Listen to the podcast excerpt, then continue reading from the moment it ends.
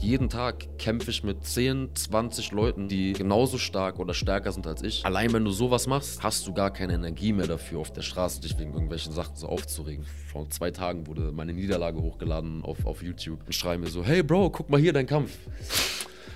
Danke, Bruder. Ja. So, habe ich noch gar nicht gesehen. So, Ja. viele Leute machen sich die Sache einfach so, holen sich 10 Aufbaugegner, stehen dann 10-0. Und sobald sie dann halt vor einem richtigen Kämpfer mal stehen und so weiter, ist dann auf einmal boom. Dann hat sich die Sache auch wieder komplett erledigt. Also im, Kämpfen, beim Kämpfen geht es halt auch immer um Respekt. Und zwar nicht im Sinne von, ich habe Respekt vor dir, sondern Respekt vor deinen Aktionen, die du bringen kannst. Leute, die über Khabib reden, sagen, wenn Khabib mit Leuten grappelt, also ringt, der kann eine Stunde, zwei Stunden durchringen, ohne dass seine Kondi weggeht. Der Kampfname ist ja Valentina the Bullet Ja. Shevchenko. Ja. Und sie hat halt ihre Gegnerin mit einem Headshot einfach.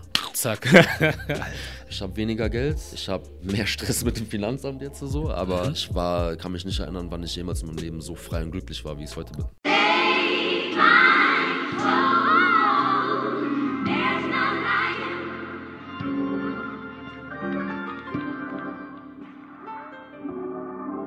Ja, das ist der Made in Germany Podcast. Mein Name ist Junior, wieder hier in Berlin und ich habe heute die Ehre, hier mit Julian Pennant sitzen zu dürfen. Wie geht's dir, Mama? Äh, mir geht's super, danke der Nachfrage und danke für die Einladung. Ja, Fall. sehr gerne. Es hat sich kurzfristig ergeben, äh, ganz spontan durch Konstantin Konga. Grüße an ihn. Ja, Grüße an Konstantin, Digga. Ja. Bester Mann. Ja, Mann. Ich habe da so eine kleine Umfrage gemacht, so wer noch spontan irgendwie Bock hätte, so ein kleines Interview zu machen. Und da hat er deinen Namen in die Runde geworfen. Du kennst die Geschichte selber, dich kontaktiert, du warst gleich dabei und deswegen danke ich dir vielmals, dass du dir die Zeit genommen hast. Normal, sehr gerne. Richtig cool. Vor allem, weil es auch um ein Thema geht, das mich sehr interessiert. Ähm, MMA unter anderem.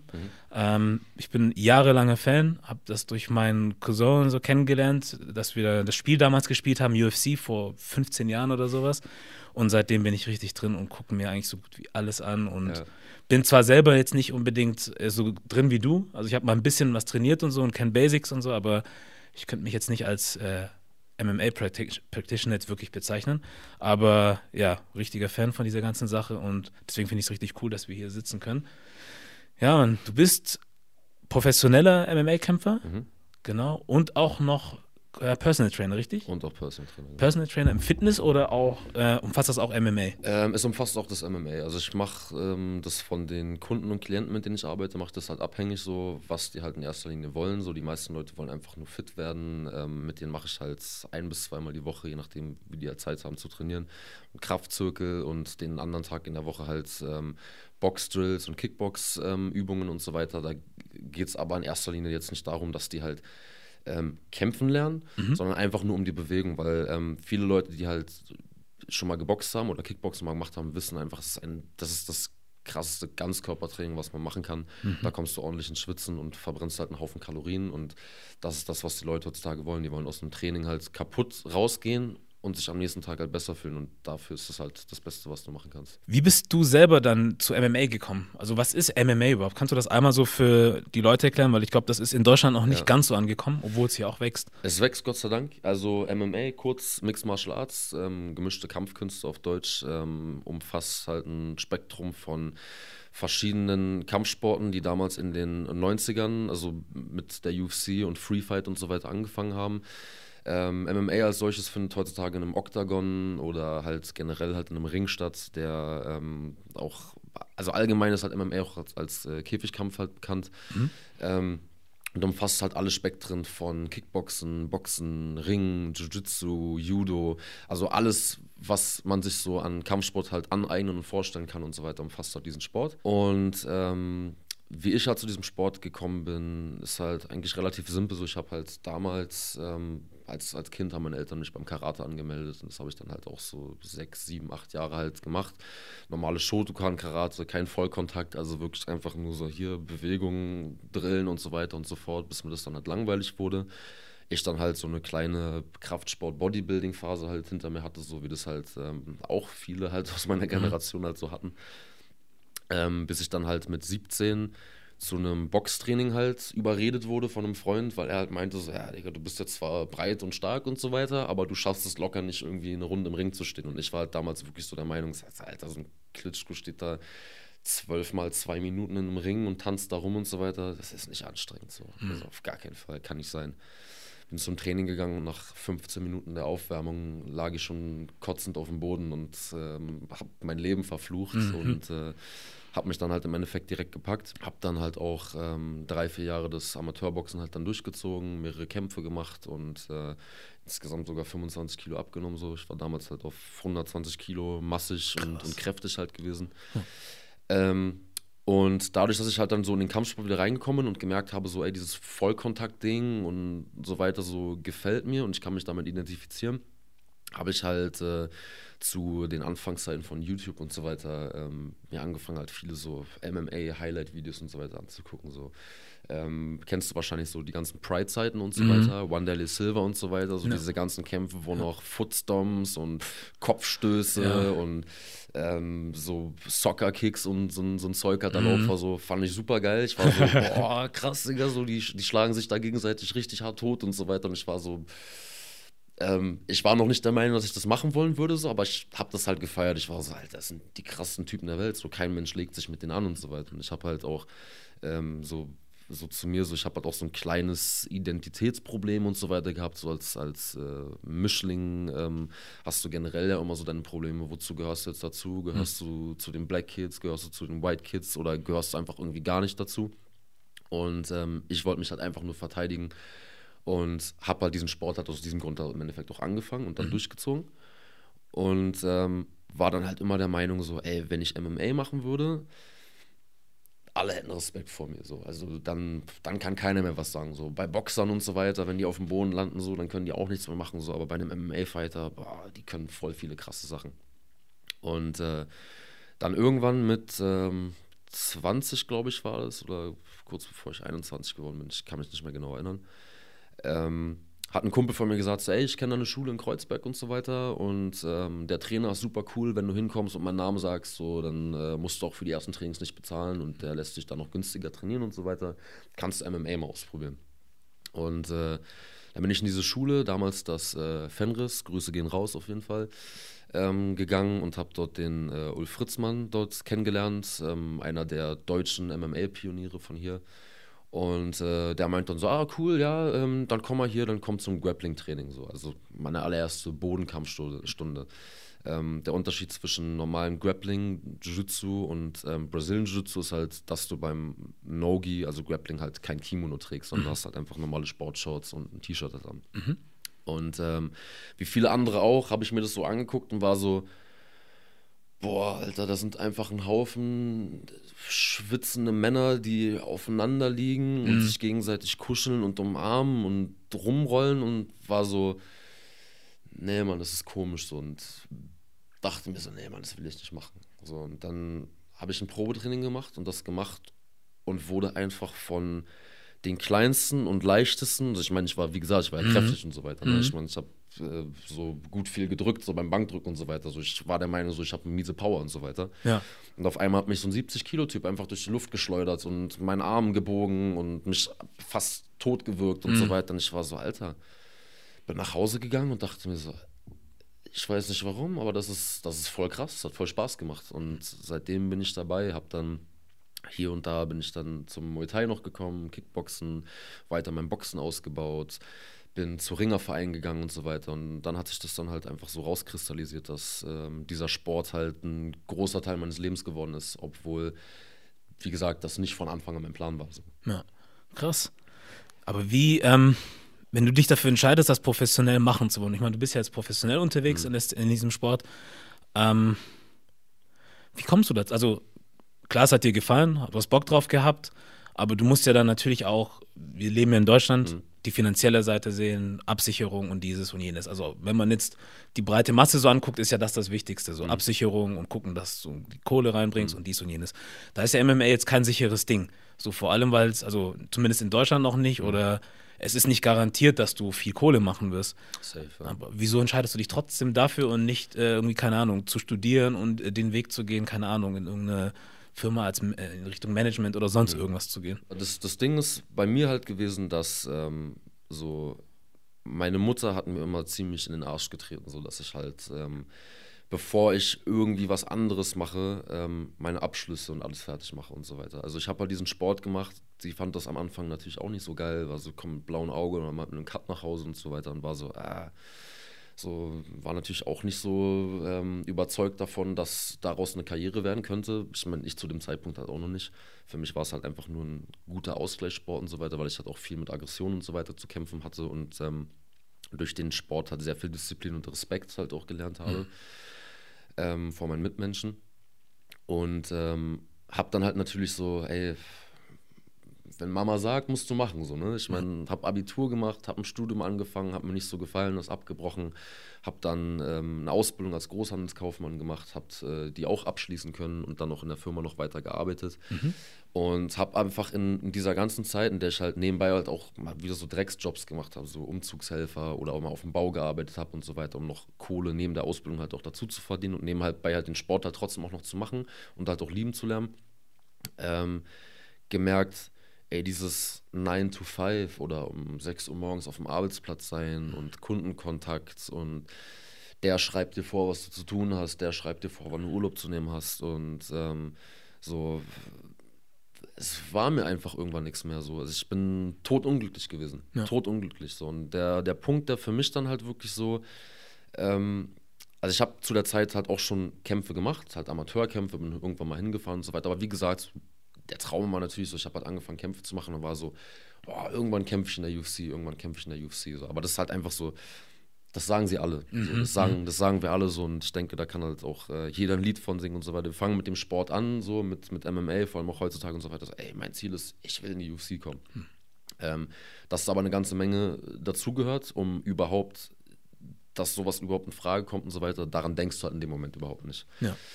Und ähm, für mich war der Punkt, wo ich dann gesagt habe, okay, ähm, ich möchte das wirklich professionell machen oder beziehungsweise halt den Versuch starten, war der gewesen, wo ich dann halt irgendwann im Büro saß und wieder mal an meiner Existenz gezweifelt habe, so, ey, warum mache ich das? Warum arbeite ich 40 oder 60 Stunden die Woche in einem Büro und mir macht das halt im Endeffekt gar keinen Spaß. So, ich quäl mich jeden Tag aus dem Bett und komme nach Hause, bin super, super gefickt halt einfach im mhm. Endeffekt von dem Tag so und von den Leuten, mit denen ich halt ähm, da umgehen muss. Du musst halt zu den Kunden auch immer super korrekt und freundlich sein, auch wenn die Scheiße zu mir mhm. sind. So, ne?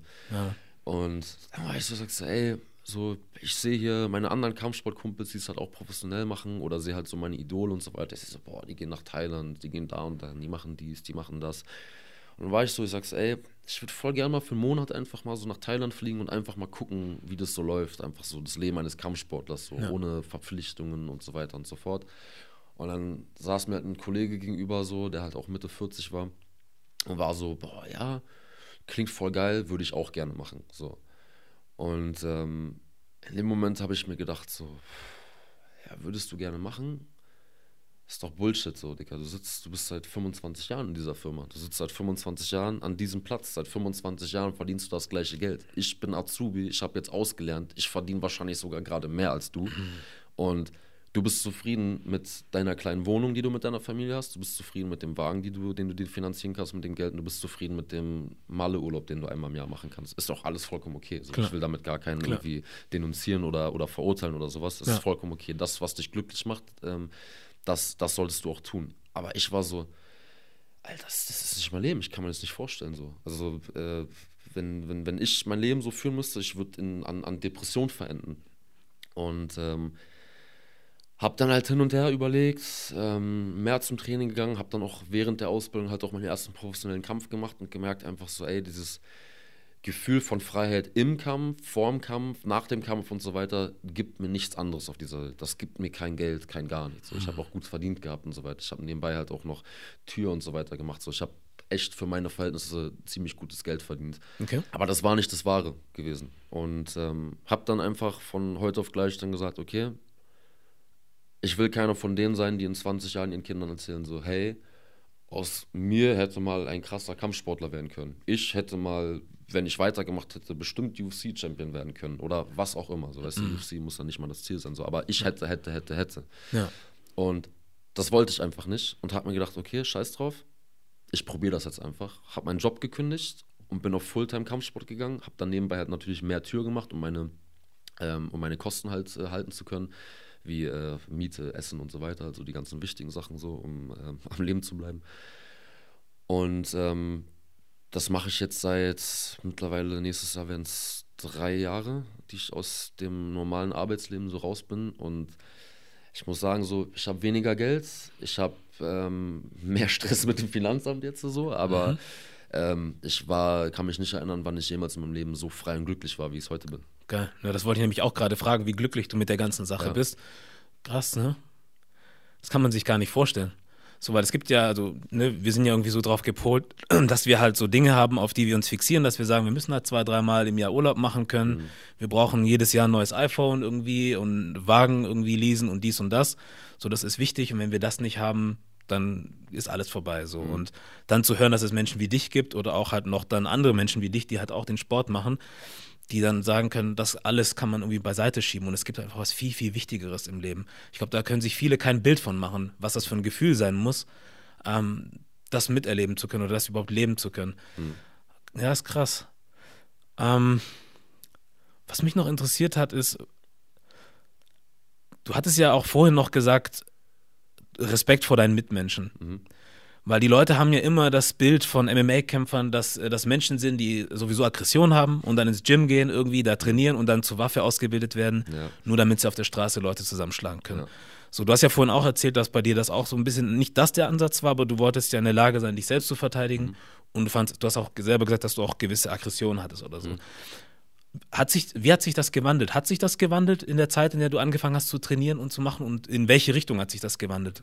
Safe, also auf, auf jeden Fall. Ähm, von einem unruhigen Jugendlichen, der ähm, nicht weiß, wohin gehört oder wohin gehen sollte und so weiter, habe ich mich als jemanden entwickelt, der ähm, endlich dann irgendwann ein Ziel vor Augen hatte und dafür arbeiten wollte. Und ähm, das Ding ist halt, was, was viele Leute halt nicht wissen, die mit Kampfsport sich halt nicht beschäftigen und so weiter, ist halt einfach, dass ähm, Respekt und Disziplin macht diesen Sport aus. So. Also du kannst nicht in, in, du kannst nicht in ein Gym kommen und von vornherein zu spät kommen. Du kannst nicht in ein Gym kommen und unfreundlich zu deinen Teamkameraden sein. Du kannst nicht in ein Gym kommen und während dem Kurs anfangen, Kacke zu labern oder ähm, generell halt rumzuquatschen. Ja. Weil es ist wie in der Schule, wenn du während der Klausur anfängst zu reden und so weiter, dann ermahnt dich der Lehrer einmal und beim zweiten Mal fliegst du raus. Ja. Nur, dass bei uns es nicht rausfliegen ist, sondern dein Trainer haut dir halt wahrscheinlich auf die Fresse oder macht dich halt mit Low Kicks einfach mal ganz kurz K.O. so. Ähm, womit ich jetzt natürlich nicht sagen will, so, dass, äh, dass, wir die ganze Zeit ja. geschlagen wurden, um dann, äh, um dann so zu werden, wie wir jetzt heute sind, so. Sondern einfach, ähm, wir haben im Endeffekt im Gym haben wir Respektpersonen und die Respektpersonen sind unsere Trainer, unsere Coaches, unsere Senseis, wie man sie nennen möchte. Mhm. Und die sind Leute, die diesen Weg vor über 20 Jahren teilweise gegangen sind. Und die mussten das auch lernen und haben das auch lernen können und vermitteln uns das jetzt weiter, weil die selber meistens auch Fehler in der Vergangenheit gemacht haben. So, keiner ist fehlerfrei. So, ja. ne? Und ähm, was ich halt damit meine, so Respekt von Mitmenschen, ist halt einfach das Folgende, was ich gerade eben schon erzählt habe. So, ich komme als 110, 120 Kilo Prolet, so, komme in ein Gym und will zeigen, wie stark und krass ich bin. Und dann kommt so ein 70 Kilo Informatiker da an und sagt, ja komm, lass uns zusammen trainieren und verdreht mich wie so ein mhm. Sinfoniezeichen so, ne? Ja. Und dann bist du erstmal so, ja, okay, was willst du das machen? So, willst du mir das auf die Fresse hauen? So, nein, ist ja sportliches, es ist ja ein sportlicher Akt gewesen. So. Wir sind im Training und alles, was hier passiert, er verletzt mich ja nicht. Ja. So, darum geht es ja auch. Es geht ja auch darum, dass wir halt miteinander trainieren, voneinander lernen und uns gegenseitig vor allem nicht verletzen. Weil was bringt es mir, in ein Gym zu gehen, meine Mit-Teamkameraden zu verletzen? Dann stehe ich in einem Monat komplett alleine in dem Gym da und kann wieder mit mir selbst anfangen zu trainieren und okay. so weiter. Ne? Und ähm, das ist halt äh, eine große Sache so. Und äh, die nächste Sache ist natürlich halt, dass du lernst, mit deinem Körper umzugehen, auf deinen Körper zu hören und halt auch zu wissen, ähm, dass, klar, so kann man jetzt nicht anders sagen, so natürlich wirst du als Waffe ausgebildet, so im Endeffekt so. Also ähm, ich würde schon sagen, dass ähm, Kampfsportler halt äh, Otto Normalleuten im kämpferisch halt in einer gewissen Art und Weise überlegen sind, wenn der Überraschungsmoment fehlt. So, ich meine, auf der Straße gibt es einen Überraschungsmoment so, der, der ja. zuerst zuschlägt, ähm, hat meistens dann halt auch gewonnen so, aber wenn der halt fehlt und so weiter, dann haben wir einen besseren Überblick darüber. Aber genau das ist halt auch der Grund, warum ich mir persönlich halt auch sagen kann, so in bestimmten Situationen lohnt es sich jetzt dafür, irgendwie einen Streit oder einen Kampf einzugehen, weil ähm, also es ist jetzt nicht irgendwie das, dass ich mir sage, so, äh, ich besiege den eh oder ich würde mhm. den eh K.O. schlagen, so und von mir selber halt denke, so dass ich jetzt der krasseste Motherfucker überhaupt so bin, mhm. sondern einfach ähm, ich halt abwiegen kann, so, es lohnt sich das so? Muss ich das jetzt wirklich machen? So muss ich wirklich jetzt versuchen, unter Beweis zu stellen, was ich kann und was ich mache, weil das mache ich sowieso schon fünf Tage die Woche. Jeden Tag kämpfe ich mit 10, 20 Leuten, die genauso stark oder stärker sind als ich. Ja. So, und allein wenn du sowas machst, hast du gar keine Energie mehr dafür, auf der Straße dich wegen irgendwelchen Sachen so aufzuregen, die komplett banal sind. So, ah, warum hat der mich jetzt so angeguckt mhm. und so weiter. So, scheißegal. So, okay, ich bin jetzt wütend darüber, über eine bestimmte Situation. Ich gehe ins Training, ich stelle mich zehn Minuten an Sandsack und danach hat sich die Sache auch wieder gegessen. Sauber.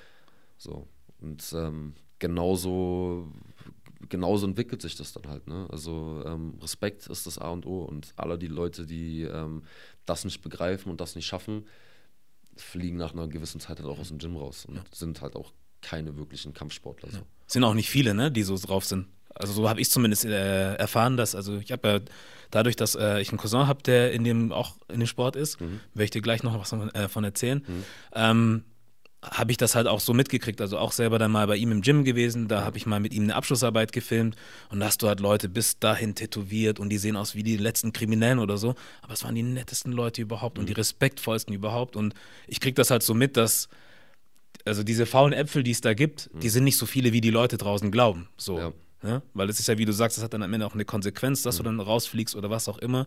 Und ich bin, was heißt überrascht darüber, aber es ist halt schon krass, so, wo du in so einer Welt bist, in der man mit Gewalt lebt oder lernt umzugehen irgendwie auf eine gewisse Art und Weise, aber trotzdem Werte da sind, sowas wie mhm. Kameradschaft, Zusammenarbeit, mhm. Zusammenhalt und was auch immer. Das ist krass, so der Kontrast, so das können sich normale Menschen, so die das gar nicht machen, gar nicht vorstellen. Mhm. Ähm, deswegen, ja, krass. Ähm, so viel dazu. Eine andere Sache, die ich auch krass finde in dem Sport, ähm, ist wie, wie, heißt das Wort? Wie heißt das Wort auf Deutsch? Self-Belief? Self-Belief, also äh, Selbstglaube oder Glaube Selbstglaube, ne? Ja. Wie, wie krass das bei den Leuten ist, die das wirklich machen und auch professionell machen, mhm. weil jeder will ja ein Champion sein. Mhm. So, klar. Und ähm, dass man so krass an sich glauben kann, so, das ist ja auch krass irgendwie. Und woher kommt das? Kannst du das erklären? Das ist tatsächlich ein sehr, sehr, sehr, sehr schwieriges Thema, weil Self-Confidence und Self-Belief ist etwas, womit Leute entweder geboren werden oder halt nicht. Hm. Ähm, du kannst es lernen oder halt auch eben nicht. Und ähm, das Ding ist halt, ähm, wenn ich jetzt so, was ich über die Jahre beobachtet und mitbekommen habe, ist halt voll oft, dass, dass Leute ins Gym kommen und die sind super, super confident und so weiter und sind so, boah, ich bin der krasseste, ich bin der Beste und sonst was. Gewinnen vielleicht auch ihre ersten zwei, drei Kämpfe, alles Bombe und dann kommt der vierte Kampf und boom, Knockout. So, vor tausenden von Leuten und auf YouTube wird das hochgeladen und alle sehen einfach, wie du pennen gegangen bist oder wie du verloren hast. Und ähm, ich habe viele Leute über die Jahre gesehen, die sich davon einfach nie erholt haben. Mhm. So, die sind dann zwar so, ja, okay, Digga, ist, Niederlage ist Niederlage, jeder verliert mal so. Es ist egal, ob es jetzt ähm, MMA oder ob es Baseball oder Football oder Fußball ist und so weiter. Jeder verliert mal und ähm, muss damit klarkommen und ähm, darüber rauswachsen, so um ein besserer und stärkerer Mensch zu werden. Ähm, viele schaffen das aber aus eigener Initiative nicht. Und ähm, ich kann aus eigener Erfahrung sagen, ich bin immer ziemlich confident gewesen. Mhm. Ich sage bewusst ziemlich, weil, wie gesagt, so Identitätsprobleme, dies, das, bla bla bla, war immer so eher der Pessimist, so was alles angeht. Aber was das Kämpfen angeht, war ich eigentlich immer so der Meinung, Digga, das, was du hier machst, das kannst du gut und das kannst du auch gut abrufen. So, und dann, wie gesagt, Amateurkämpfe und, und Turniere und so weiter, alle gewonnen. Dann einen Boxkampf mal verloren. Boah, komplett an mir gezweifelt. Mich wieder hochgekämpft und so weiter. Dann mit dem MMR angefangen und ähm, dann war die Confidence wieder da. Also es war so einmal so, so, so eine mhm. Welle, die ich halt so durchgemacht habe. So. Ja. Und dann fing ich mit dem professionellen MMR an und habe dann halt so meine ersten drei Kämpfe in Good Fashion, würde ich jetzt mal sagen, so äh, gewonnen. Ersten Kampf durch Decision, zweiten durch K.O. in der ersten Runde und den dritten durch eine Submission in der zweiten Runde. Mhm. Auch gegen einen, äh, gegen einen starken Gegner. Was für eine Submission war das so nebenbei? Äh, es war ein Kimura. Also Kimura. Ich, äh, der hat mich getakedownt auf den Rücken gelegt und ich habe dann direkt seinen linken Arm gegriffen und ihm den hinter den Kopf geschraubt. So. Ja. Und ich war wirklich, also ich war so, pff, Digga, ich stehe jetzt 3-0, was, ähm, was gut ist für den Anfang so. Ich meine, unbesiegt, wenn es so bleibt und so weiter. So, also viele Leute kommen mit 7-0, 8-0, schaffen es schon in einer großen Promotion zu kämpfen. So, wie gesagt, alle Leute reden immer von der UFC, aber das muss gar nicht mal das Ziel sein. Es ist auch schon krass, wenn du es schaffst, bei Bellator da reinzukommen oh, ja. oder bei KSW mhm.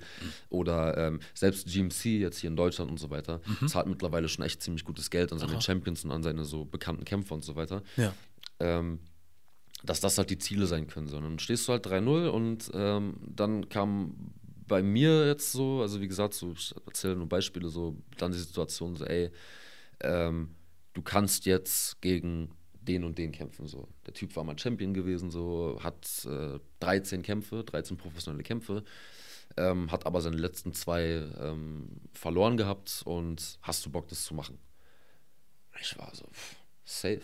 So, ich bin, ich bin stark, Digga. Ich, so, keiner konnte mich besiegen. Auch im Gym fühle ich mich Bombe. So, ich komme mit den stärksten Leuten im Gym komme ich klar. Und wenn ich irgendwo anders hinfahre und Training mache und so weiter, so, ich, ich fühle mich gut. Und war dann so, auf jeden Fall, ich mache das. So, ich habe also noch das nächste Ding so, Digga, ich habe hab doch keine Angst davor. So, mache ich, safe. Und ähm, da haben natürlich noch so ein paar andere Faktoren damit gespielt. Äh, wie auch immer, auf jeden Fall habe ich den Kampf verloren. Erste Runde, fair and square, 45 Sekunden, boom, ich bin K.O. gegangen. Mhm. So, hat ein Knie äh, im Bauch bekommen und konnte nicht weiterkämpfen. Ja. So. Und das, was es mit meiner Confidence gemacht hat, war einfach ein Höllenritt für mich gewesen. So. Ich bin direkt zwei Tage nach dem Kampf bin ich für einen Monat nach Thailand gegangen und ähm, war komplett alleine dort und habe dort halt ein paar Freunde in den Gyms halt natürlich so, mit denen ich trainiert und versucht habe zu reden und so weiter und war immer mal wieder dran so, okay, ich mache das jetzt weiter, so und komme einfach stärker zurück oder ich gebe auf und hör auf. So und ähm, ich finde so, ich denke halt, das ist ein Gedanke, dem jeden Sportler oder ein Gedanke, der jedem Sportler irgendwann im Laufe seiner Karriere mal kommt, ey, ich, ich glaube, ich höre auf oder ich zweifle an mir selbst. Das Problem war bei mir gewesen, dass es halt 80 Prozent meines Tages halt existent war, dieses Gefühl. Ja. Und ähm, viele Leute würden es nicht zugeben, die in so einer Situation sind, aber äh, ich schon so, ich habe mir prof äh, professionelle Hilfe geholt. So, ich habe angefangen mit einem Mental Coach zu arbeiten. Mhm. Und ähm, mir persönlich hilft es halt auch viel zu reden und ähm, habe mit vielen anderen Kampfsportlern, so zu denen ich aufsehe, halt dann äh, Gespräche gesucht und gesagt, ey, wie schaffe ich es, aus diesem Loch wieder rauszukommen? So, ne? Und äh, einerseits war es natürlich so, Digga, du musst einfach wieder kämpfen, du musst einfach dir Erfolge wieder reinholen und so weiter, um die Confidence zu bekommen. So.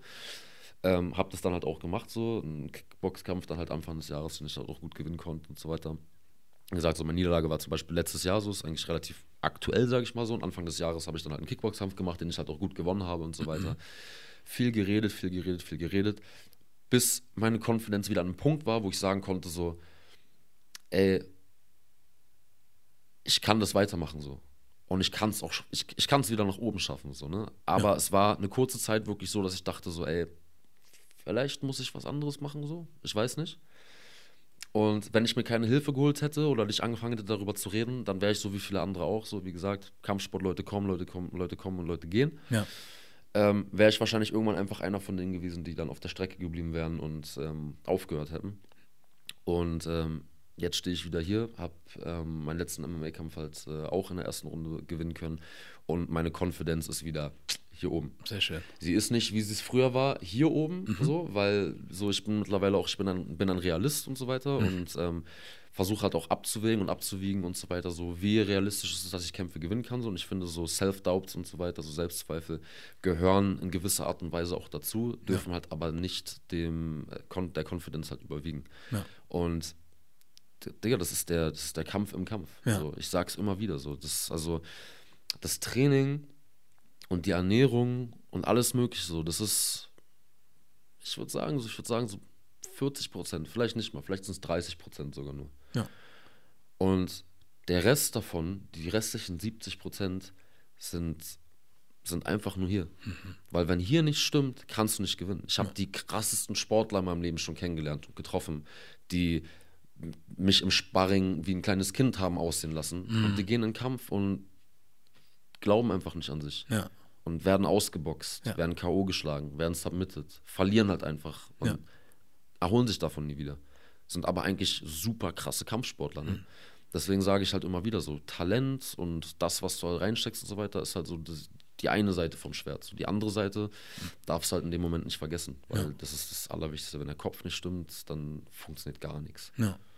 Und wie ist das jetzt ähm, mit dem Ganzen, was du dann durchgemacht hast ähm, und dir zu, zum Glück auch dann die Hilfe geholt hast? Ähm, würdest du diesen Kampf trotzdem nochmal machen? Jetzt, wo du weißt, wie alles ausgegangen ist, würdest du es trotzdem nochmal machen? Safe. Ja. Safe, ja.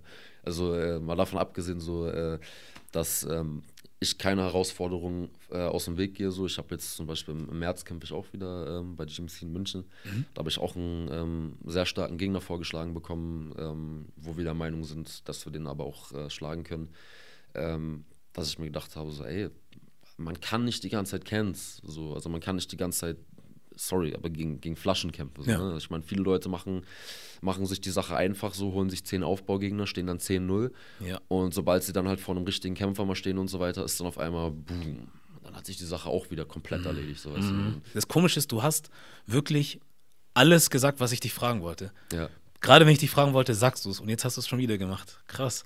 Digga, ich, äh, ja ich, ich kann in die Zukunft. So, sieht so aus. ich, ich, ich, rede viel, ich rede viel, ich weiß, aber ich äh, hoffe, da kommt was anderes. Auf jeden Fall, auf jeden Fall, weil du beantwortest die Sachen schon, ohne dass ich das fragen muss. Das ist auch, auch cool. Ähm, ja, das ist nämlich auch, was du gerade gesagt hast, dieses mit gegen Leute kämpfen, um dann deinen Rekord irgendwie so ein bisschen aufzubauen und dann steht da irgendwie 10 0 irgendwie mhm. und dann gehst du in eine größere Promotion und dann geht gar nichts mehr. Genau. So, und ich habe irgendwie ich fand es früher auch natürlich cool, wenn ich jetzt gehört habe, da gab es Leute wie ein, oder gibt es Leute wie ein Khabib zum Beispiel, mhm. der einen geilen Rekord hat natürlich, aber ich würde jetzt nicht sagen, dass er den sich jetzt künstlich aufgebaut hat, das kann ich nicht sagen. Ähm, aber da gibt es schon Leute, die dann halt natürlich ne, Kämpfe aus dem Weg gegangen sind, die halt natürlich schwierig sind ja. oder schwierig gewesen wären.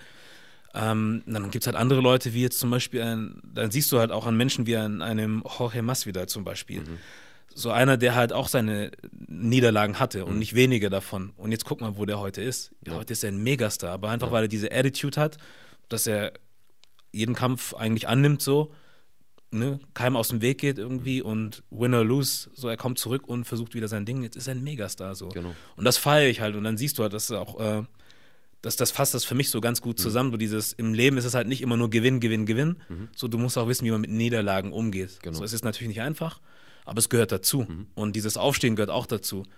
Und wenn du bereit bist, das zu tun, dann können die Sachen auch wieder gut oder sogar noch besser laufen. Mhm. So, das hast du nie wirklich so groß in der Hand, aber wenn du dein Bestes versuchst, glaube ich. Ich finde, also ich finde schon, dass du es in der Hand hast, ja? weil alles steht und fällt mit dem, was du selber tust und was du selber denkst. Okay. Wenn ähm, so, keine Ahnung, wenn du, wenn du, wenn du von, von Musikern ausgehst oder von anderen Künstlern und so weiter, also wenn du von Anfang an etwas produzierst und davon ausgehst, dass es, nicht, dass es nichts wird, nicht funktioniert, wie soll es dann funktionieren? Ja.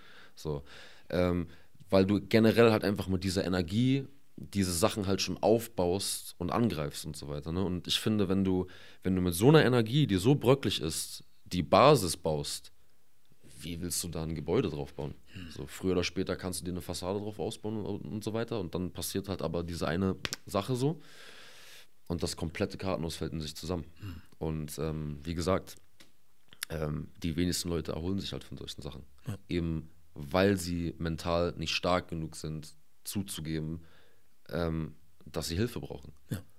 Da ist ja auch jemand, äh, fällt mir gerade ein, ganz prominent, wenn man sich in dem Sport auskennt, der dann auch offen und ehrlich darüber gesprochen hat. Darren Till hm. ja, ja. aus Liverpool. Ich glaube, er ist aus Liverpool, oder? Manchester. Er ist, ist aus Liverpool. Liverpool, genau, der ja auch irgendwie wirklich ne, so mhm. wie eine Rakete hochgegangen ist und dann halt auch seine Back-to-Back-Niederlagen hatte ja. und offen und ehrlich zugegeben hat, also mhm. wo er psychisch war und alles und jetzt ist er halt wieder zurück und guck mal, was er macht. Also Darren, Darren ist, äh, das ist eine sehr interessante Sache auf jeden Fall. So, ich, ähm, ich trainiere viel in London so. Mhm. Ähm, und ähm, ich habe Darren selber nie getroffen, aber viele von meinen Kumpels drüben trainieren halt mit ihm zusammen. Okay. Und ähm, posten halt auch seine Sachen und so weiter. Und man steht halt irgendwie trotzdem in Kontakt und so weiter.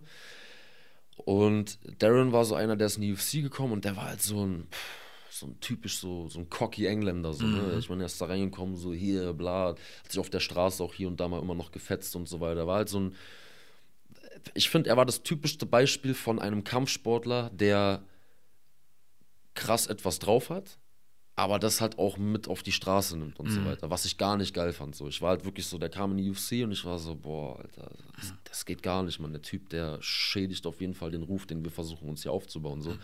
Eben, dass wir nicht so sind.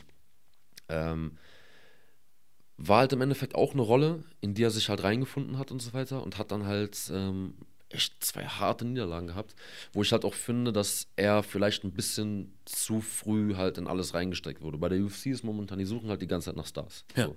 Du hast einen Connor, der sich langsam aufgebaut hat und dann, boom, explodiert ein Star geworden ist. Und die versuchen jetzt die ganze Zeit, weil sie gemerkt haben, was sie für ein Geld mit solchen Leuten machen können, versuchen sie halt die Stars der, der, der neuen Zeit halt so gerade zu finden. Und Darren Till hat halt das Potenzial dazu gehabt und haben dann halt einfach schon nach ein paar Kämpfen, boom, direkt einen Title-Shot gegeben, Ja.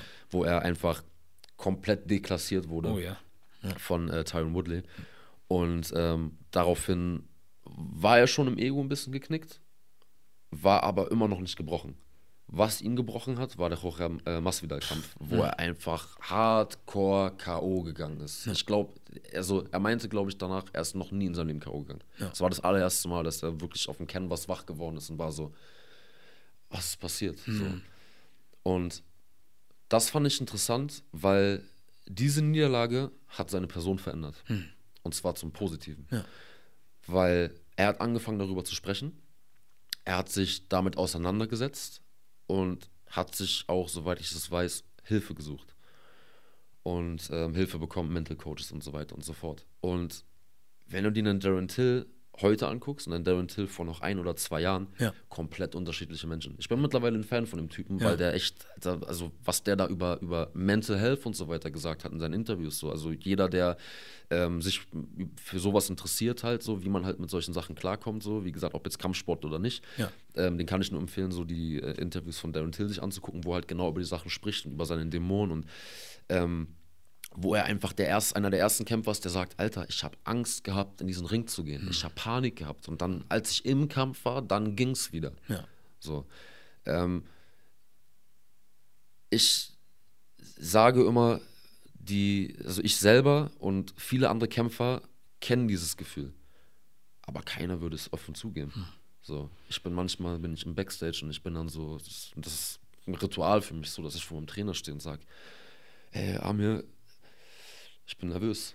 So, ich bin jetzt nervös. Ich, äh, ich, äh, krieg, also keine Ahnung, so, also ich krieg jetzt nicht Panik so, aber ich bin, ich muss gleich vor 2000 Leute treten, so. Alle meine Freunde sind da, meine Familie ist da, so. Alle Leute, die mich lieben, alle so, alle Leute, die mich feiern, alle Leute, die mich hassen, Auch.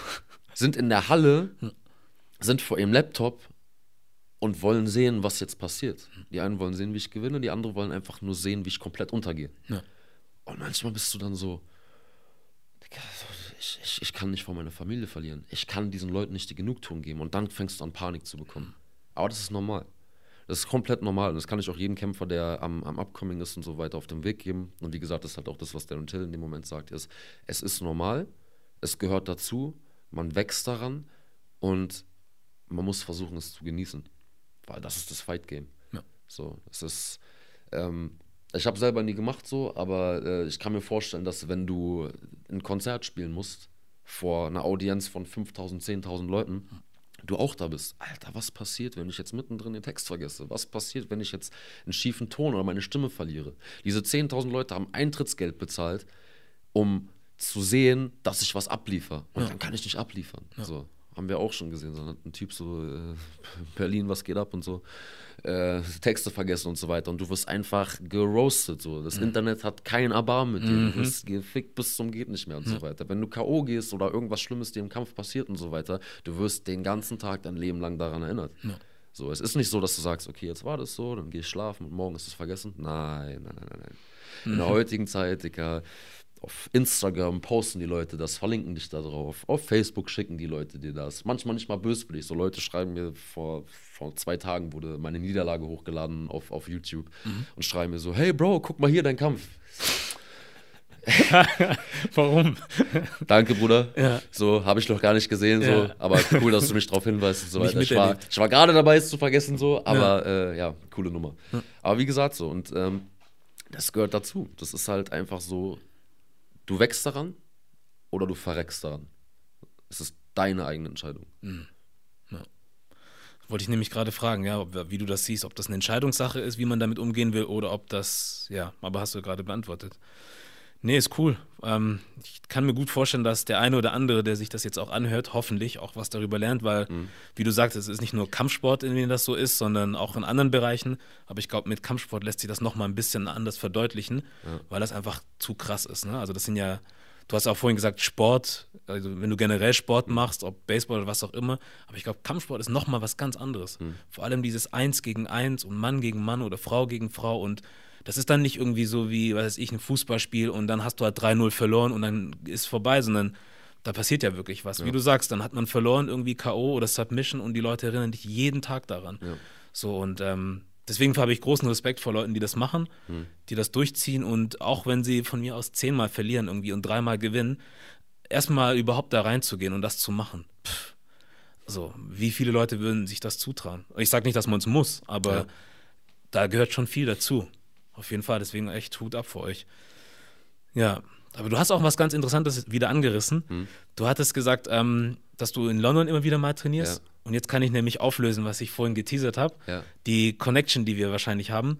Ähm, du äh, trainierst, glaube ich, hin und wieder mit Darren Stewart. Ja, ja. Ja.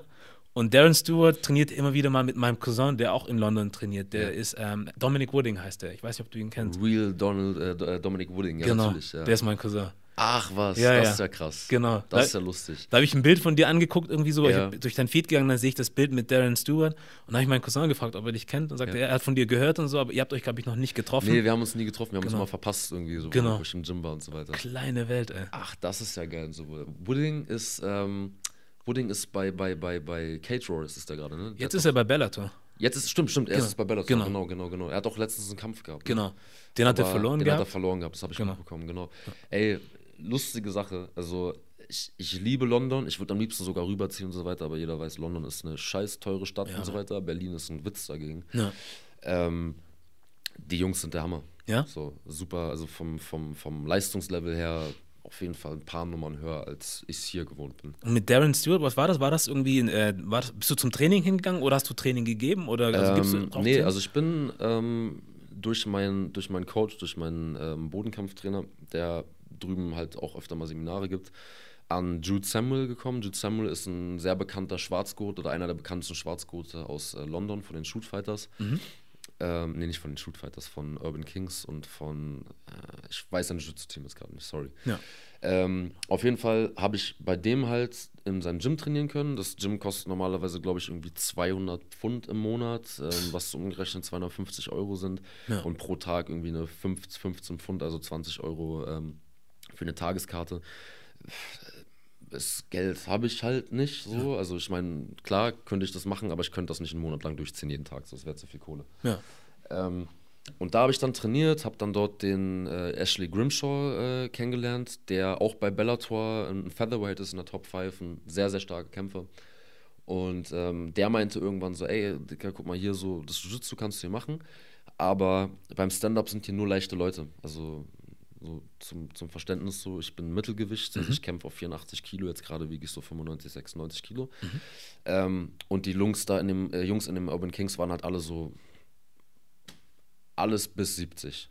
So, und es macht halt nicht viel Sinn, mit diesen Leuten zu trainieren, weil wenn ich die einmal festhalte, hat sich die Sache halt erledigt. Und dann hat er mich zu ähm, den ähm, zu, zu Team Titan geholt. Team Titan ist in East London und ähm, hat dann gesagt, ey, dann gehst du mal da zum Training und so weiter, weil da sind viele schwere Jungs und auch viele Jungs von Bellator und ein paar UFC-Jungs. Ja. Und da habe ich Darren kennengelernt. So, da ähm, da habe ich dann beim Ringertraining mitgemacht und so weiter. Dann kam der da rein, so auch pff, richtiger Schrank, der Typ, so mit seiner UFC-Hose. Und ich war so, ah, krass, okay. Und ich bin so ein Typ, so ich suche halt immer die Herausforderung. Egal, ob ich jetzt in Thailand bin, in England oder in weiß ich wo. Wenn ich auf die Matte gehe, dann gucke ich immer, okay, wer ist der Stärkste hier? So. Und versuche mit dem zu trainieren, weil ich einfach gucken will, auf welchem Stand bin ich, auf welchem Level bin ich. Auch wenn ich, wie gesagt, woanders war und gesehen habe, so, da kommt einer von Bellator oder UFC oder von One oder was auch immer, mhm. irgendwelche bekannten Leute auf die Matte, habe ich immer versucht hinzugehen und gesagt, ey, können wir miteinander mal rollen? Also können wir mal Jiu-Jitsu zusammen machen oder können wir mal Sparring gegeneinander machen? Einfach um für mich zu sehen, wie groß ist der Levelunterschied. Und ähm, da habe ich halt einfach gemerkt, so, also trainingstechnisch, ich rede jetzt nicht von Kampf, sondern trainingstechnisch nehmen wir uns nicht viel. Mhm. Und ähm, das hat äh, Darren halt auch gesehen, wir haben uns dann halt auch so gut verstanden und dann hat er mich dann halt, als ich das letzte Mal in London war, im Februar, glaube ich, war das, hat er mich dann halt zu seinen Private Sessions halt eingeladen. Ja.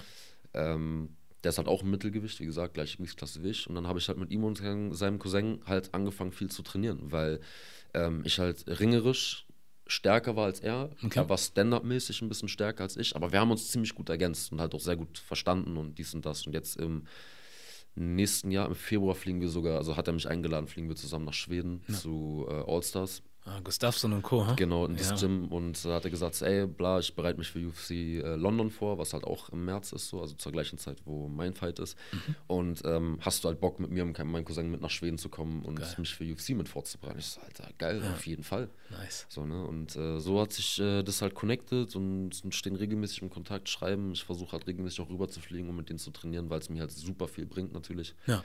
Und äh, es ist geil einfach so. Nice, cool. Du hattest schon ein paar Mal angesprochen, ähm, das Training in Thailand, mhm. Muay Thai.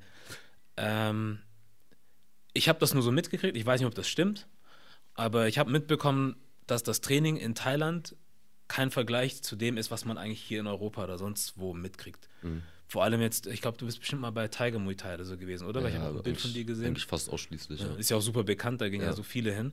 Und kann man das sagen, dass die, dass das Thailand, also Muay Thai in Thailand anders ist als, oder anders sowieso, aber hm. qualitativ besser oder was auch immer oder härter als in anderen Ländern? Ähm, pff, schwierig. Also in erster Linie würde ich erstmal sagen, ja, weil viel höhere Luftfeuchtigkeit, es ist super heiß und es ist ähm, natürlich dementsprechend halt auch viel, viel anstrengender Training zu bekommen. Dann kommt natürlich halt auch nochmal ähm, der Jetlag und so weiter dazu, dass du halt echt eine Weile brauchst, um dich darauf überhaupt einzustellen. Also die Leute, die das allererste Mal nach Thailand gehen und dort anfangen zu trainieren, werden merken nach einer halben Stunde, Stunde Training, du bist tot. Mhm. Am nächsten Tag wachst du auf und du spürst deinen Körper einfach wirklich in jeder einzelnen Phase, alles tut weh, alles ist Dings. Ähm, ob das Training jetzt härter ist oder großartig anders, hängt ja davon ab, wo du und mit wem du trainierst. Also ähm, ich denke, der große Unterschied jetzt zum Beispiel beim Tiger Muay zum Beispiel ist einfach der, dass dort sehr viele starke Kämpfer aus aller Welt halt kommen, was mhm. du halt jetzt hier in meinem Gym oder ähm, dort irgendwo anders halt nicht so groß hast, weil das ist halt der Tourist, äh, Tourismus in, in Thailand ist halt bombastisch und viele Leute wissen halt so, ey, durch die Humidity, also durch die, eben durch das Klima und so weiter, kannst du deine Kondition halt viel, viel krasser aufbauen und so weiter. Deswegen ähm, fliegen viele Leute halt dahin, um sich halt ähm, dort auf ihre Kämpfe vorzubereiten. Was halt ähm, für jemanden wie mich dann wieder bedeutet, ey, ich komme auf die Matte als niemand quasi mhm. und du hast vier Leute von der UFC, drei Leute von One, zwei KSW-Champions da. Also wirklich so die Spitze der Nahrungskette. Ja.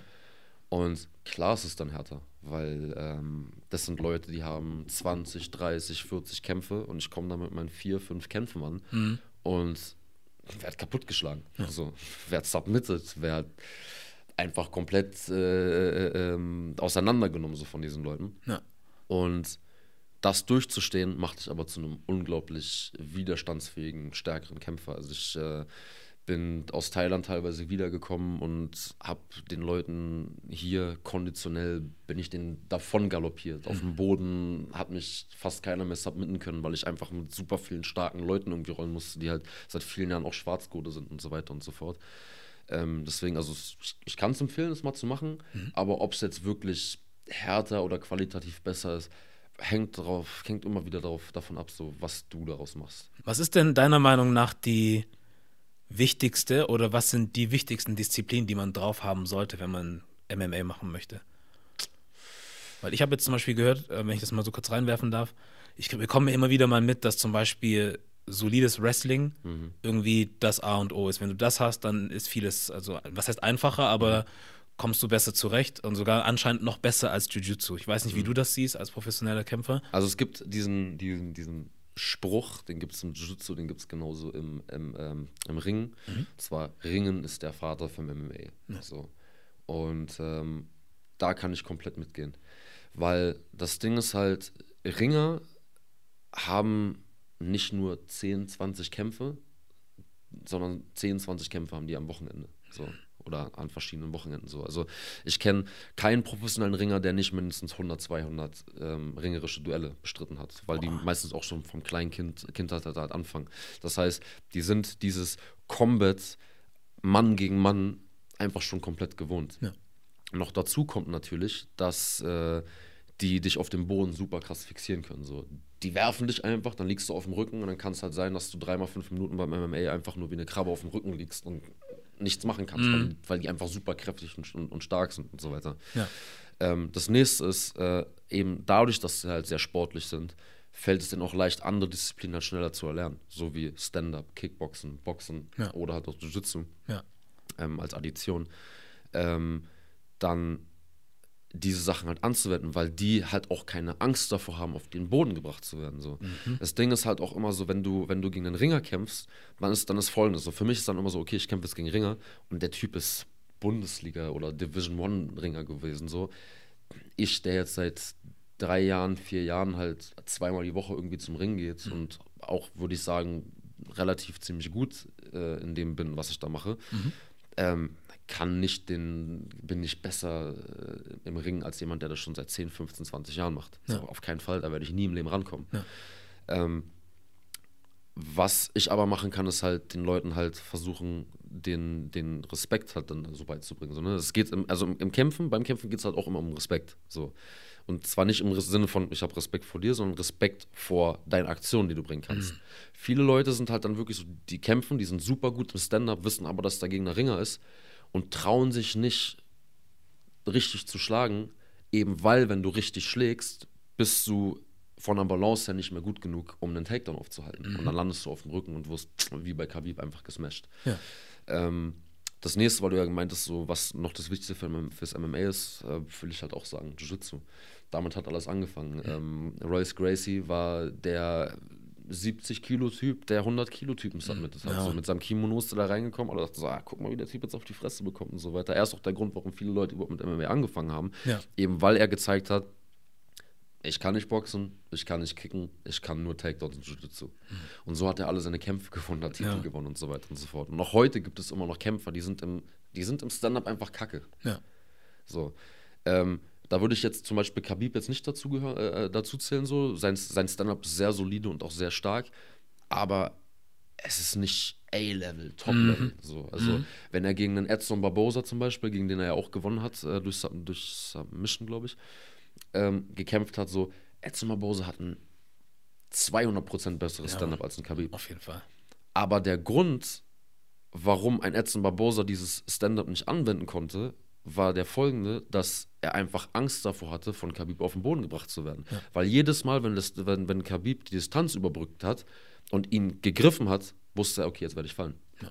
Und deswegen musste er halt super vorsichtig sein. Wie schlage ich, wie trete ich, damit er nicht an mich rankommt. Ja. Und deswegen sage ich immer so, ähm, Ring und Jiu-Jitsu ist wirklich das Allerwichtigste. So, Stand-up habe ich in der Vergangenheit gesehen, kannst du ehrlich gesagt in ein bis zwei Jahren auf einem sehr soliden Level lernen. Mhm. Okay. Ähm, Ring und Jiu-Jitsu, das dauert Jahre. Aber wenn du jetzt von so einem äh, Fall wie jetzt Khabib und Edson Barbosa sprichst zum Beispiel, meinst, was meinst du, was er hätte anders machen können oder sollen? Also hätte, weil Conor McGregor zum Beispiel war ja auch in einer Situation, wo man meinte oder dachte oder denkt, dass er einfach im Stand-up Khabib überlegener ist.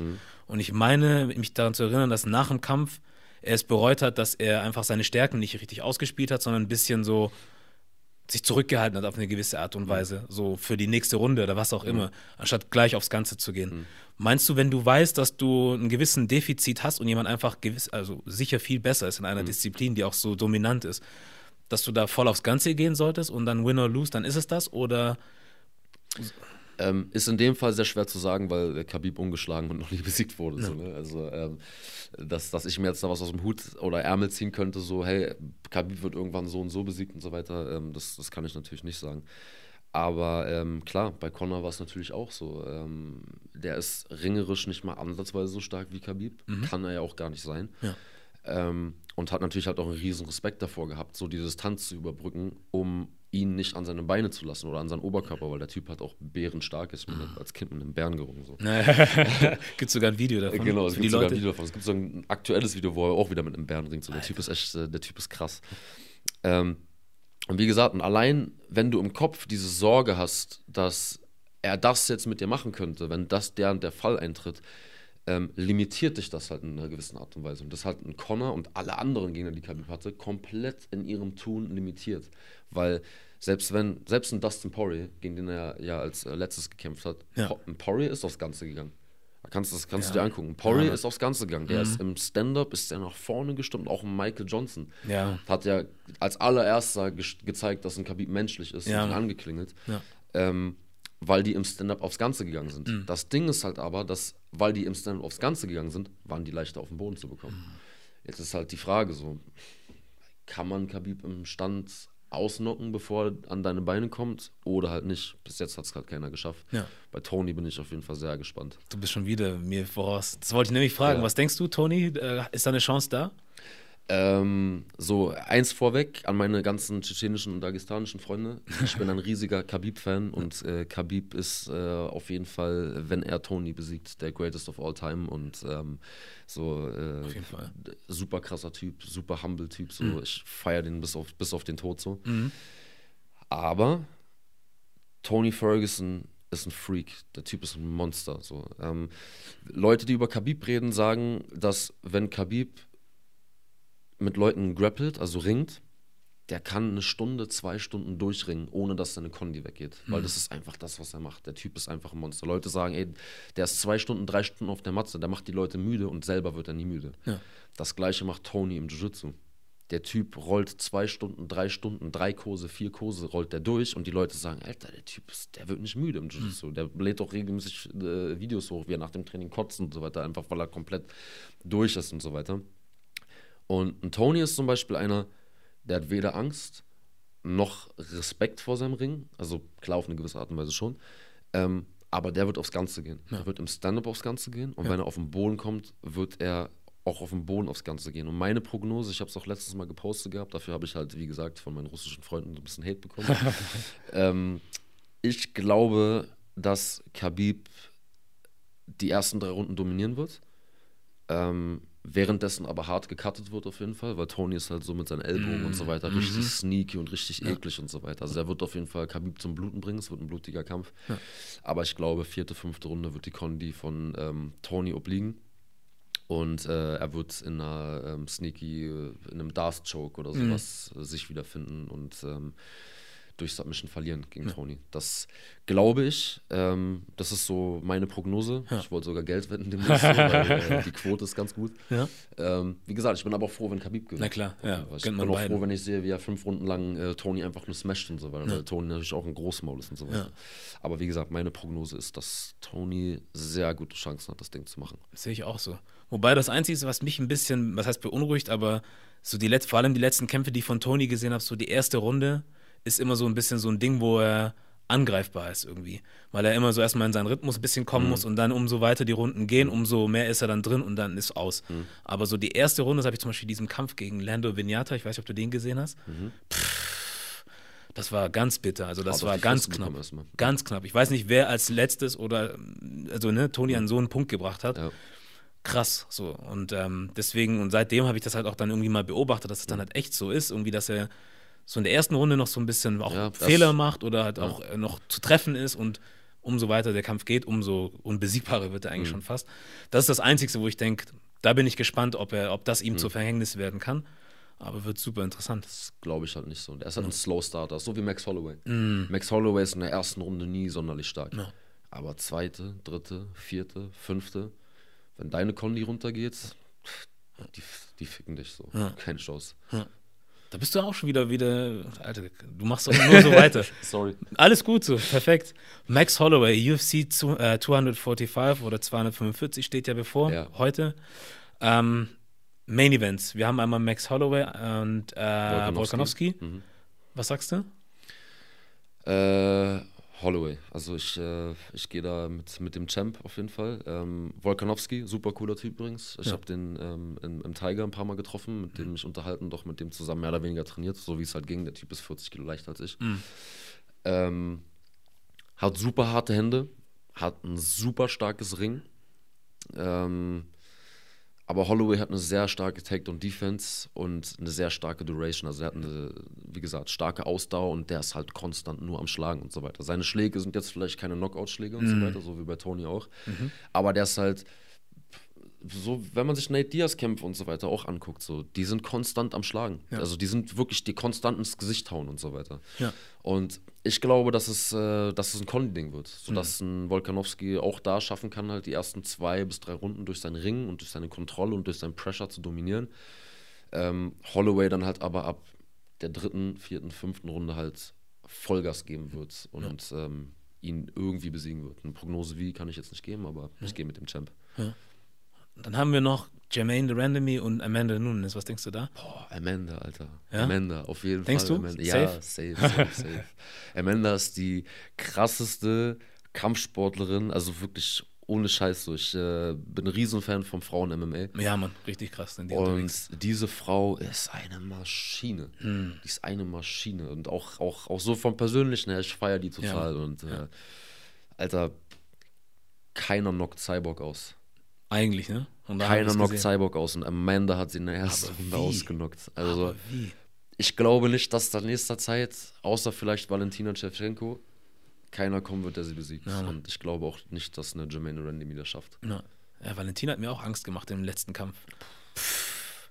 Da hat sie mir echt Angst gemacht, wo ich dachte, also man sieht, man weiß, dass sie es Ja. drauf hat, das weiß jeder, aber Ich fand, das Das so lustig, ich fand das so lustig, ihr Kampfname ist ja Valentina the Bullet Ja. Shevchenko. ja, Und äh, sie hat halt ihre Gegnerin äh, mit einem Headshot ja einfach. Mann. zack. ja, Mann, richtig mies, ne? Ja, Mann. Dann haben wir zwei von drei Main Events, Mhm. beziehungsweise die Karte ist ja noch ein bisschen länger, aber Championship-Kämpfe. Usman und Covington, was denkst du? Usman. Ja? Safe? Ja, safe, safe. Warum? Usman ist äh, stärker am Stand-Up. Usman ist ein, also der trainiert ja bei den Hard Knocks 365 mit äh, Michael Chandler und Michael Johnson und so weiter bei ähm, Henry Hooft Mhm. halt zusammen. Das heißt, und auch mit Mike, äh, mit, mit äh, Anthony Johnson und so weiter. Ja. Riesenfan von dem. Pff, der ist eine Maschine. Ähm, Usman ist sehr, sehr stark im Stand-Up. Hat er bei dem Woodley-Kampf nicht so gezeigt, weil er halt dadurch seine ringerische Kontrolle und so weiter, er halt den Kampf halt dominieren und äh, gewinnen konnte. Und äh, Covington ist halt auch starker Kämpfer, sehr starker Ringer.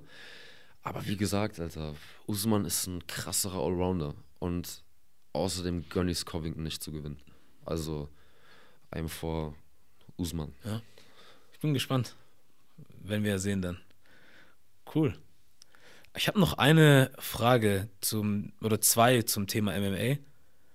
Ähm, was denkst du ist, also du hast ja vorhin gesagt gehabt, dass ähm, der Kopf dabei sein muss. Also der, der Kampf, den du im Kopf hast, ist das eigentlich das Schwierigste oder das, ja, ist das Schwierigste an der ganzen Sache. So im Vergleich zum Training und zu Ernährung und so weiter und so fort. Aber äh, im Training, was denkst du, ist das aller, aller Schwierigste? So, kann man das sagen? Gibt es da irgendwas? Im, Im Training das Allerschwierigste. Oder in dem Trainingsprozess, in dem, in dem, in dem Training Camp? Ähm, Das physisch anstrengendste. Physisch, also ich, also vom psychischen habe ich ja schon geredet, das Durchhaltevermögen, dass du das überhaupt machst, aber das äh, physisch anstrengendste ist, ähm, ohne Verletzungen aus der Wettkampfvorbereitung rauszukommen. Ja? Ähm, was, was viele Leute nicht sehen und viele Leute ähm, nicht verstehen oder halt immer wieder sehen, ist halt, es werden viele MMA-Kämpfe immer kurzfristig abgesagt wegen irgendwelchen Verletzungen und so weiter. Unser Sport ist sehr, sehr verletzungsanfällig und hat ein sehr, sehr hohes Verletzungsrisiko. Nicht, weil wir uns gegenseitig die, versuchen, die Köpfe einzuschlagen beim Training, sondern einfach, weil du so viele verschiedene Sachen auf kürzester Dauer trainierst. Ich trainiere Montagmorgen Jiu-Jitsu, abends gehe ich zum Kickboxen, nächsten Tag gehe ich zum Ring, abends zum Jiu-Jitsu, nächsten Tag zum Boxen. Also es sind einfach so viele Aspekte. Dann habe ich noch mein, mein, mein Condi-Training und mein, mein äh, Strength and Conditioning-Training und so weiter, Krafttraining, was auch noch dazu kommt. Ich bin halt wirklich, ich benutze meinen kompletten Körper jeden Tag der Woche zweimal, äh, zweimal am Tag. Also ich zum Beispiel trainiere während der Wettkampfvorbereitung fünf, sechs Tage die Woche, Ja. morgens und abends. Und das Ding ist halt, was du in diesen Momenten halt, was man halt nicht merkt oder was man versucht hat wegzuignorieren, ist die Müdigkeit deines Körpers. Und wenn der Körper müde ist oder du in ein Übertraining gerätst und so weiter, bist du natürlich auch viel verletzungsanfälliger. Genauso wie wenn du wenig geschlafen hast. Boah, vier Stunden gepennt, geht zum Training, boom, auf einmal kommt eine Verletzung. Einfach weil die, die Toleranz für dein, von deinem Körper einfach eine ganz andere ist, als wenn du fit ins Training gehst. Ich habe zum Beispiel gemerkt, ich habe jetzt gerade drei Monate fast Pause machen müssen wegen einer Verletzung. Ja. Bin zurück ins Training gekommen, dachte, okay, ich werde jetzt vollkommen geragdollt von allen und, und auseinandergenommen. Und habe mich besser gefühlt denn je.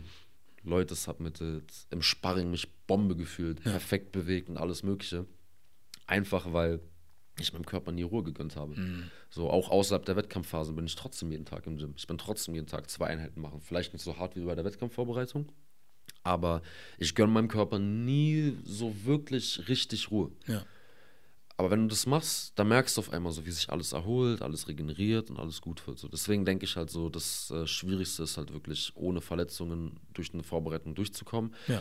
Und vor allem halt auch durch eine Verletzung hindurch zu trainieren, um halt zum Kampf zu kommen. So, ne? Weil ich meine, da geht dir echt Kohle durch die Lappen und so weiter. Wenn du das halt nicht machst, so fünf, sechs Wochen halt trainiert, auf Für viele Sachen dann. verzichtet, wenig gearbeitet in der Zeit, viel Geld ausgegeben, weil gesunde Ernährung immer teurer ist als eine schlechte Ernährung. Ja. Ja, und dann musst du vorab sagen, so, boom, hast du richtig fette Miese gemacht, einfach nur, weil du nicht auf deinen Körper aufgepasst hast. Ja. Gibt es echt noch viel, viel mehr, worüber man eigentlich sprechen könnte, weil äh, das ist halt das, was ich für mich äh, auch gelernt habe, dadurch, dass ich hier und da mal ein bisschen trainiert habe. Ähm, man lernt nie aus in diesem Sport. Also ob das jetzt Technik ist, ob das äh, Ernährung, was auch immer ist, du lernst nie aus und man könnte echt jahrelang drüber sprechen. Ähm, aber ich glaube, für heute sind wir mal fast am Ende angekommen.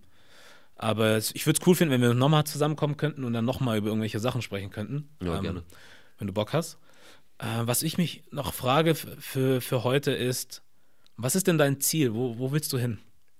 Ich will meine, ich will meine eigene Höchstleistung ähm, erreichen und überschreiten. Ich sage immer wieder, ähm, ich werde voll oft, werde ich diese Frage gestellt, so was dein Ziel? Ist dein Ziel die UFC? So klar, das kann ein Teilziel sein und so weiter. Die Frage ist halt immer nur diese, willst du es in die UFC schaffen? Es ist, glaube ich, also es ist heutzutage, es ist nicht mehr so schwer. Du brauchst im Endeffekt einfach nur die richtigen Kontakte und halt genug Kämpfe und so weiter. Dann kannst du in die UFC kommen. Aber dann da drin bestehen zu bleiben und nicht als Kanonenfutter ausgenutzt zu werden für die upcoming Stars und so weiter, das ist halt dann das Ding. Also Connor hat es damals schon ganz richtig gesagt, so we're, we're not here to, to uh, take part, we're here to take over. So, also ich will und egal ob es, wie gesagt, es kann eine von den Top-Promotionen sein, so Bellator wäre auch ein Riesenziel, ein Riesentraum von mir und so weiter. Aber wenn ich es irgendwann dahin schaffe, dann will ich es dahin schaffen, weil ich es erstens verdient habe, Ja. Weil ich es mir selber verdient habe und selber einfach geschafft habe. Und zweitens will ich dann dahin kommen und ich will ganz oben mitmischen.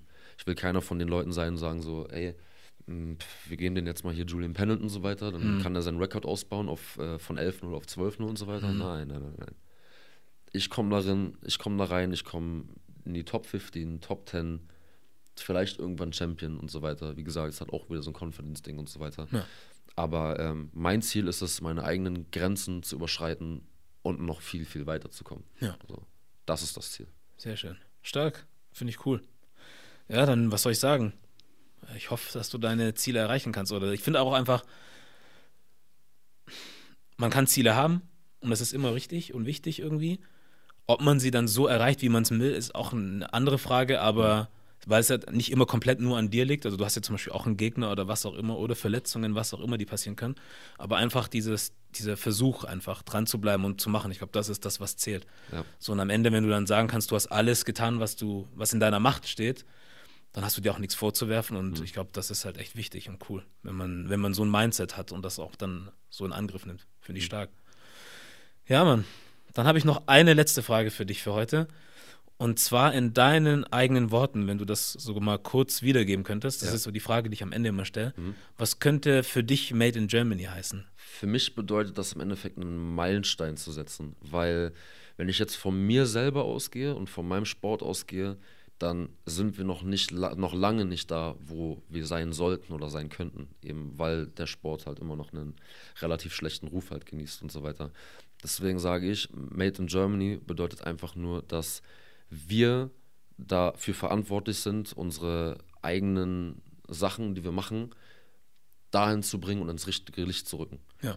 Das heißt also, ähm, für mich ist eine der wichtigsten Sachen, diesen Sport voranzubringen, mich selber voranzubringen und ähm, einen Meilenstein für den deutschen Sport zu, zu, ähm, zu erreichen, damit die Sportler, die nachkommen, es einfacher haben, als ich es hatte. Es einfacher hatten, als mein Trainer hatte. So. Das ist gut. Cool. Ja, Mann, so kann man ein Interview beenden. Dann, ja, was soll ich sagen? Ich äh, danke dir nochmals, dass du dir einfach kurzfristig die Zeit genommen hast. Ja, ich danke dir.